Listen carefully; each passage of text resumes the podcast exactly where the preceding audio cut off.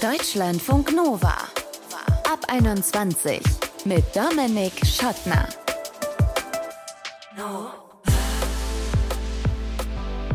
Hey, Corona hat es uns gezeigt. Chronische Krankheiten kann man quasi über Nacht bekommen.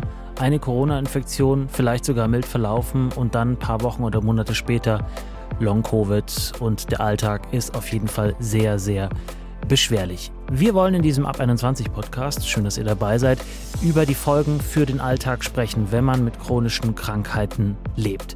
Wir tun das zusammen mit meiner Kollegin Bishra Tajdemir, die wird uns die rechtlichen Hintergründe sagen, weil natürlich hat es auch Auswirkungen auf Studium oder Job und da muss man eben wissen, wie ist das mit Fehlzeiten zum Beispiel.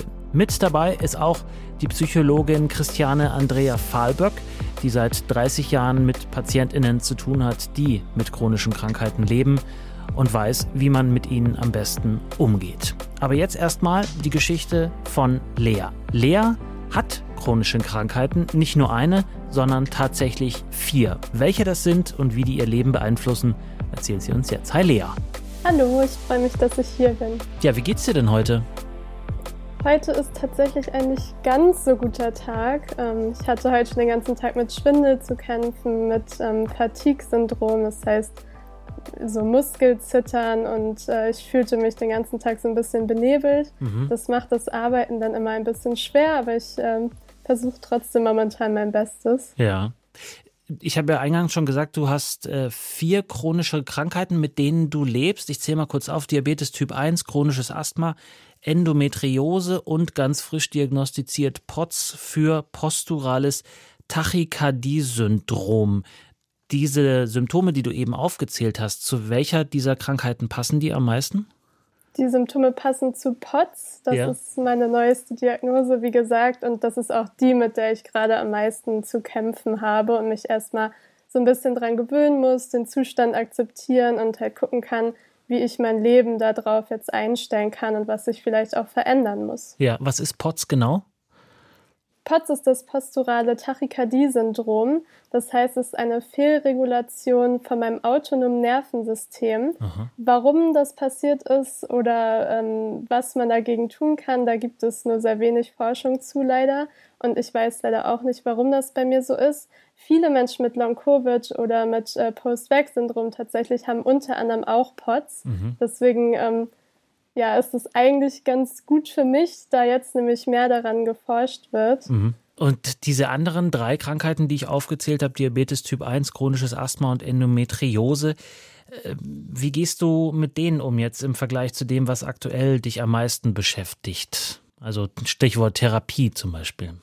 Beim Typ 1 Diabetes ist es natürlich auch so, dass das einen großen Teil meines Gedankenguts im Alltag ja beeinflusst. Ja. Ähm, einfach weil ich zu jeder Mahlzeit, und das kann ein kleiner Snack wie ein Apfel sein, ähm, eben ganz genau äh, mir überlegen muss, wie viele Insulineinheiten ich dafür spritzen muss. Und ich muss Bewegung in meinem Alltag mit rein inkludieren und so ganz viele Umwelteinflüsse, wie zum Beispiel das Wetter ähm, weil das auch äh, meinen Blutzuckerspiegel beeinflussen wie, kann. Wie das? Das wusste ich nicht. Ganz genau kann man das auch nicht sagen, aber zum Beispiel, wenn es sehr heiß draußen ist, dann brauche ich in der Regel weniger Insulin. Und wenn es dann wieder kühler wird, jetzt in den Wintermonaten, brauche ich ein bisschen mehr. Ähm, das ist aber vielleicht auch ein ganz guter Vergleich, denn Diabetes lässt sich nicht nach so einem Schema F behandeln. Mhm. Das heißt, es ist immer so ein bisschen anders. Und ich kenne auch ganz viele Personen mit Diabetes Typ 1, bei denen das einfach andersrum ist. Und da merkt man vielleicht schon, man muss sehr viele Gedanken haben. Viel äh, passiert auch ganz automatisch, aber es gibt einfach sehr, sehr viel, was man da beachten muss. Ja. Und dann auf der anderen Seite Endometriose und auch Asthma, das ist gerade, das spielt nicht so die große Rolle. Ähm, klar muss ich da auch so ein bisschen drauf achten, meine Medikamente nehmen und so weiter. Aber da habe ich zum Glück momentan keine großen Beschwerden mit. Mhm. Wenn du dich mit Freundinnen, Arbeitskolleginnen unterhältst, die keine chronische Krankheit haben und die dann erfahren, dass du diese vier hast, mit denen lebst, äh, wie reagieren die? Die reagieren schon meistens erschrocken. Oft wollen sie dann noch irgendwelche Witze machen, um die Situation, glaube ich, so ein bisschen zu entschärfen. Wie macht man und denn da Witze?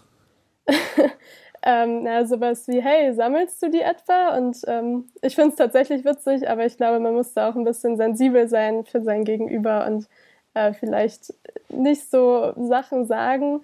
Bei Diabetes höre ich dann oft sowas wie, ach ja, das hatte meine Oma auch und dann wurde ihr Fuß amputiert oder ja, immerhin ist es ja kein Krebs, ne? Und das ist natürlich jetzt nicht witzig gemeint, sondern die Personen versuchen halt immer, sich da so ein bisschen aus dieser Situation rauszubringen. Mhm. Wobei ich halt einfach nur darüber reden möchte, um aufzuklären und nicht, weil ich irgendwem zeigen möchte, oh, mein Leben äh, ist jetzt so leidvoll, weil das ist es auf gar keinen Fall. Es ist genauso mit Höhen und Tiefen wie alle anderen Leben auch. Mhm. Und ich tue das dann meistens immer so ganz schnell ab. Also ich erzähle das halt einmal, wenn mir das wichtig ist.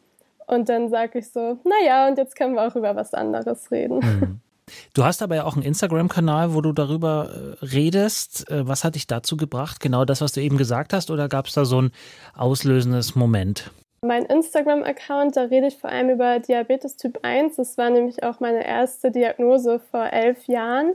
Und ich war damals im Schüleraustausch in den USA, als ich das bekommen habe. Mhm. Und leider wurde mir da drei Monate lang nicht geglaubt mit meinen Symptomen. Also es wurde immer wieder gesagt, das ist nur Heimweh, du bildest dir das nur ein und so weiter. Ich bin da halt sehr oft umgekippt, habe ganz viel getrunken, ganz viel abgenommen. Eigentlich so ganz typische Anzeichen.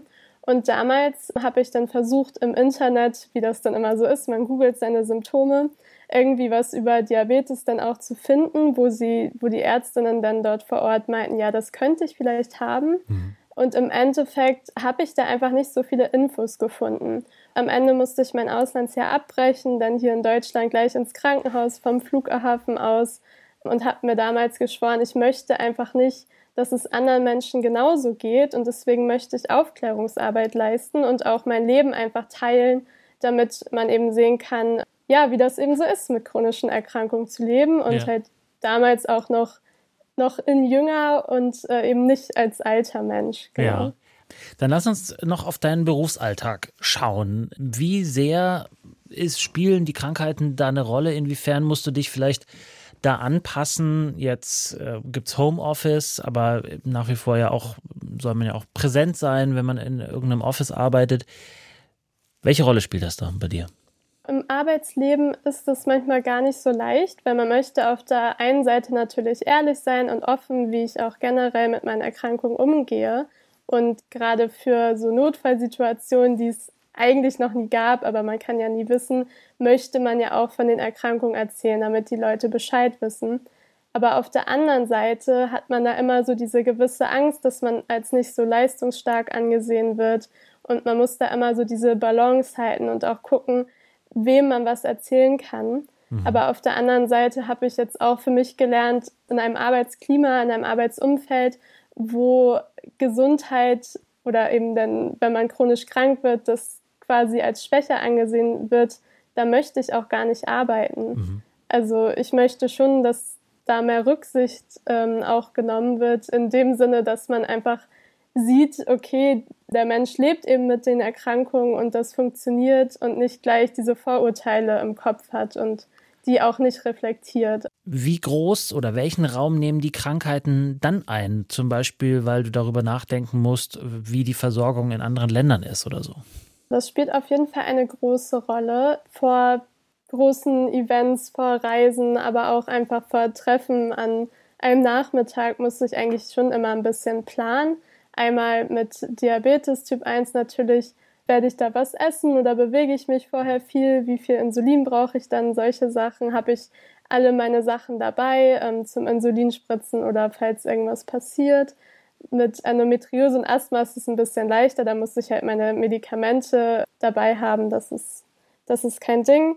Und mit POTS momentan ist es halt gerade tatsächlich so, dass ich mich da relativ einschränken muss und gucken muss, okay, ähm, wenn wir irgendwas unternehmen, muss ich da sitzen können, weil ich eben nicht so lange stehen kann. Ja, ich muss auch gucken, ob das zum Beispiel nah an der U-Bahn-Station ist, wo ich hin möchte, damit ich eben ähm, nicht so lange mich dahin bewegen muss, weil das momentan nicht so gut funktioniert. Hm. Und jetzt nach unserem Gespräch, was so äh, gute zehn Minuten gedauert hat, ist das für dich eine anstrengende Tätigkeit gewesen oder ist das noch so im Komfortbereich? Das Gespräch ist noch in Ordnung, aber ich habe auch schon gemerkt, ähm, momentan mit dieser Fatigue, die ich habe durch also es ist eine sekundäre Fatigue durch die verschiedenen Erkrankungen, sind längere Gespräche schon sehr anstrengend. Und auch sowas wie lange Fernseh gucken oder so. Also so ein Serienmarathon ist gerade nicht mehr drin. Aber es kann sich auch wieder verbessern und ich blicke da mal ganz optimistisch in die Zukunft.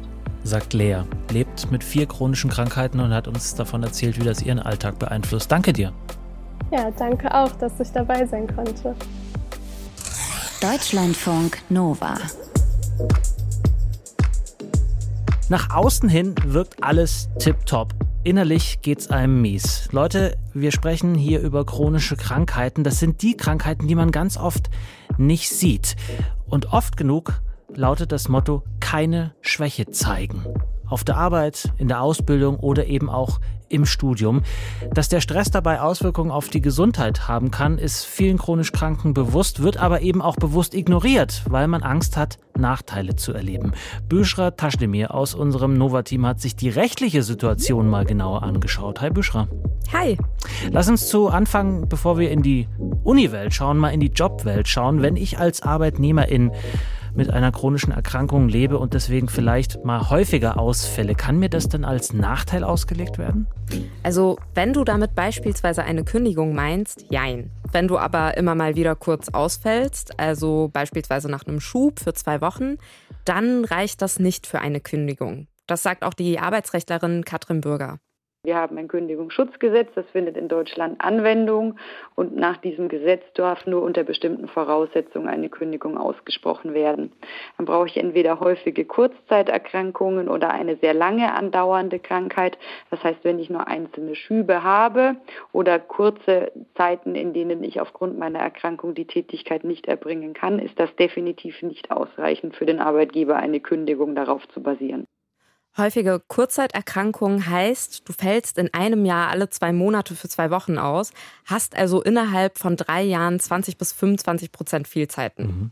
Für Menschen mit chronischen Erkrankungen ist genau diese Angst vor einer Kündigung oder im Job schlechter gestellt zu werden, auch ein Ansporn, noch mal mehr reinzubuttern. Ja, und das wird dann mit so tollen Sätzen irgendwie äh, verdeckt. Das heißt es mehr Leistung zeigen, immer weiter, no pain, no gain. Jetzt ist das ja schon für gesunde Körper eine relativ schwierige Ansage. Wie sieht es denn bei chronisch kranken Menschen aus? Gerade bei so chronisch entzündlichen Erkrankungen wie beispielsweise einer Darmerkrankung oder multiplen Sklerose ist Leistungsdruck und Stress eigentlich das Antimittel. Also man tut sich keinen Gefallen, ist aber trotzdem im Zwiespalt. Da schwirren bei Betroffenen dann so Gedanken rum wie, ich kann meine Kolleginnen doch nicht hängen lassen oder ich muss das Projekt fertig machen. Was denkt mein Chef, meine Chefin jetzt von mir? Zumindest habe ich viele solcher Kommentare unter einem Blog-Eintrag zu chronischen Erkrankungen gelesen, dass Betroffene auch Angst haben, dass ihnen nicht geglaubt wird und sie es dann ja lieber für sich behalten. Was sagt denn, was sagt denn die Arbeitsrechtlerin, die wir eben gehört haben, Katrin Bürger dazu?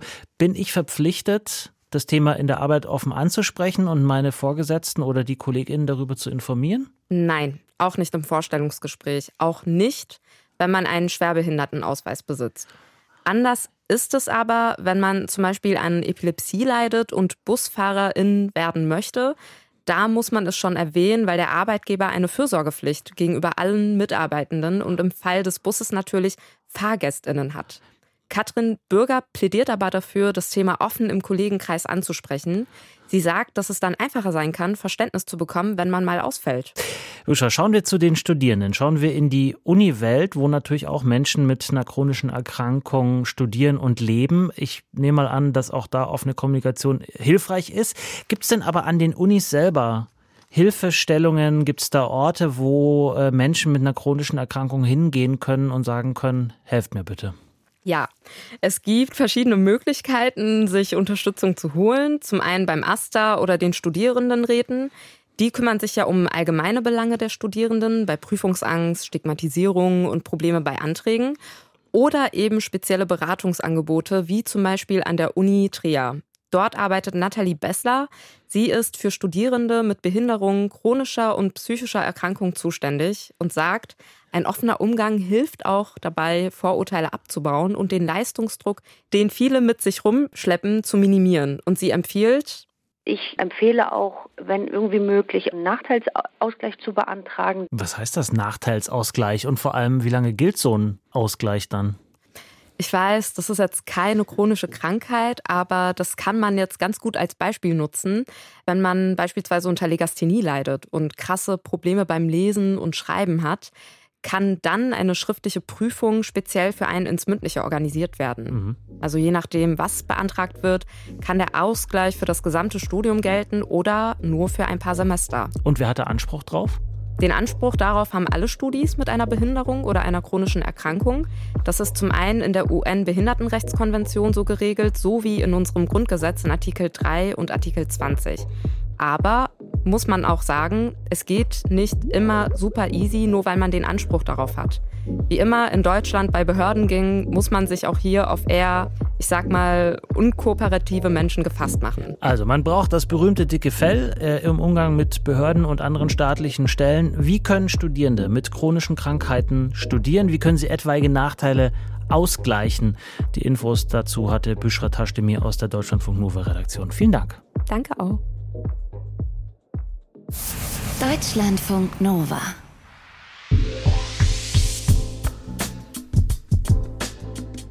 Traue ich mir das zu, mit den Freundinnen und Freunden am Freitagabend wegzugehen? Traue ich mir das zu, beim Umzug zu helfen? Schaffe ich die Frist für die Hausarbeit oder wird es der Schmerz verhindern? Für Menschen mit chronischen Krankheiten können alltägliche Dinge eine ziemliche Herausforderung sein und manche sind sogar unvorstellbar oder unschaffbar. Laut einer Studie des Robert Koch Instituts haben ein Drittel der 18 bis 29-Jährigen in Deutschland eine chronische Krankheit und die sieht man ihnen in den meisten Fällen ja nicht an. Man sieht sieht also vor sich einen fitten Menschen, der aber in Wahrheit gar nicht so fit ist, der vielleicht sehr viele starke Schmerzen hat, der schlecht Luft bekommt, der vielleicht sogar ein Stoma, eine Öffnung am Körper hat, auf jeden Fall nicht 100% leistungsfähig ist. Wie Betroffene mit diesem Druck umgehen können, darüber spreche ich jetzt mit Christiane Andrea Fahlberg. Sie ist Psychologin mit Praxis in Villach in Österreich und sie arbeitet seit 30 Jahren mit chronisch kranken Patientinnen und Patienten. Hallo, Frau Fahlberg. Ja, hallo. Woher kommt denn der Druck, den Lea und andere Menschen mit einer chronischen Krankheit verspüren? Äh, ich denke, der ist sicher sehr vielschichtig, dieser Druck. Aber es kommt natürlich einmal, dass äh, es eine Zeit braucht, wenn man eine Diagnose bekommt, sich mit der auseinanderzusetzen und auch anzupassen. Und damit ist aber auch sehr viel Hilflosigkeit verbunden und auch, dass man im Prinzip immer wieder schauen muss, wie man mit den Situationen zurande kommt und den Symptomen. Das heißt, da bestehen sehr viele Ängste. Oft wird es auftreten, wenn ich heute weggehe, wenn ich jemandem helfe, werde ich mit meiner Müdigkeit zurande kommen, werde ich mit ähm, vielleicht meinen Medikamenten zurande kommen, schaffe ich es mit den anderen mitzuhalten, was sicher auch oft ein wichtiger Punkt ist. Das heißt, oft viele Betroffene haben als Referenz, als Vergleich sozusagen die gesunde Population, die gesunden Gleichaltrigen, was oft dann ganz, ganz schwierig wird. Mhm, das ja, heißt, damit entsteht schon viel Druck. Das heißt, es ist eine Mischung aus einem Druck, der von außen kommt, ich sage mal ganz grob von der Gesellschaft ja. und der Druck, ja. den man wegen der Krankheit körperlich verspürt, weil man zum Beispiel gewisse Medikamente immer parat haben muss. Zum Beispiel Hilfsmittel, Medikamente oder auch, auch reduzierter mit seiner Energie umgehen muss oder sehr bewusst mit seiner Energie umgehen muss. Und das heißt, da hat man immer so ein Monitoring parallel, was einen dann schon oft auch sehr reduziert in der Wahrnehmung für andere Dinge. Mhm.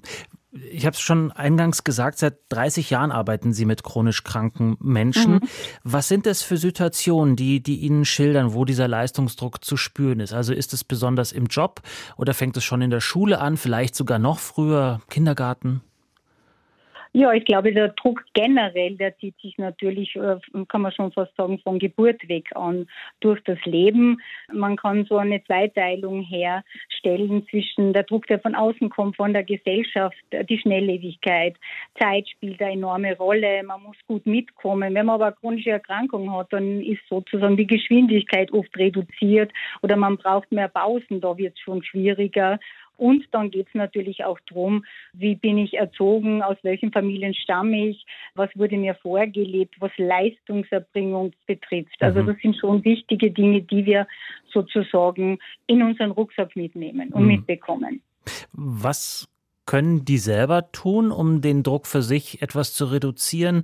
Und in einem zweiten Schritt, was kann das Umfeld dann tun, um diesen Druck etwas zu mindern? Ich glaube, das Wesentliche ist einmal, äh, dass man wahrnimmt, dass es ein Druck ist.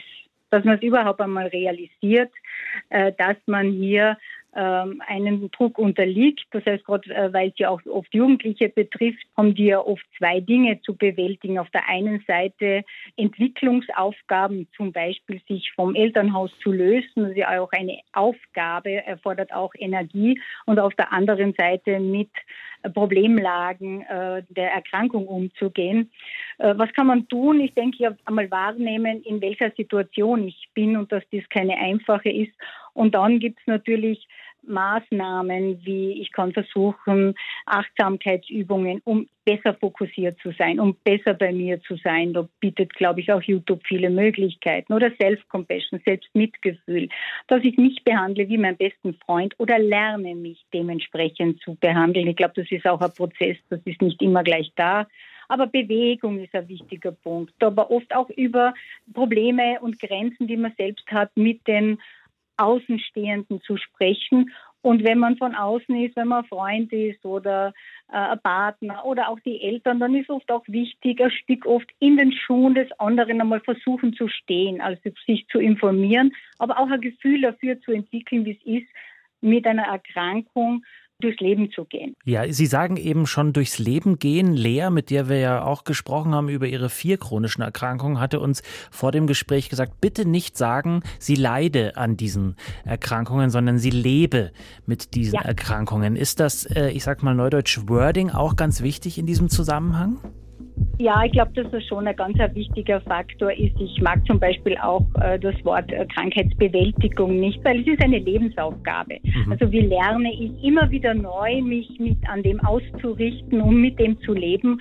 Und wie schaffe ich es, dass das wie in einer Hitparade nicht die Nummer eins in meinem Leben wird, aber dass ich es integrieren kann und sozusagen nicht von der Welle überschwemmt werde, sondern eher auf ihr surfe.